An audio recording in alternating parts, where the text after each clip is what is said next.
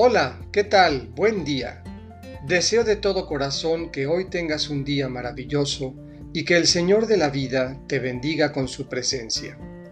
Es sábado 8 de mayo y escucharemos un texto más del Evangelio de Juan, capítulo 15, versículos 18 a 21.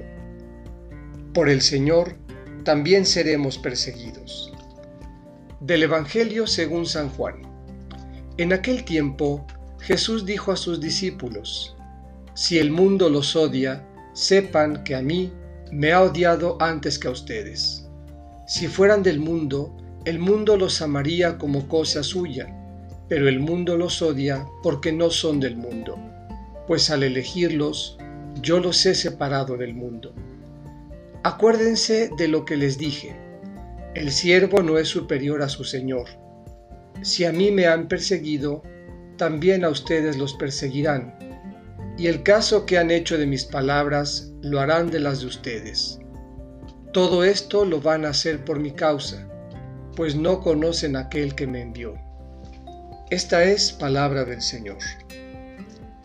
Seguir al Señor representa riesgos, ser odiados, perseguidos o incomprendidos. Quien lo hace por causa del Señor recibe como respuesta una bendición.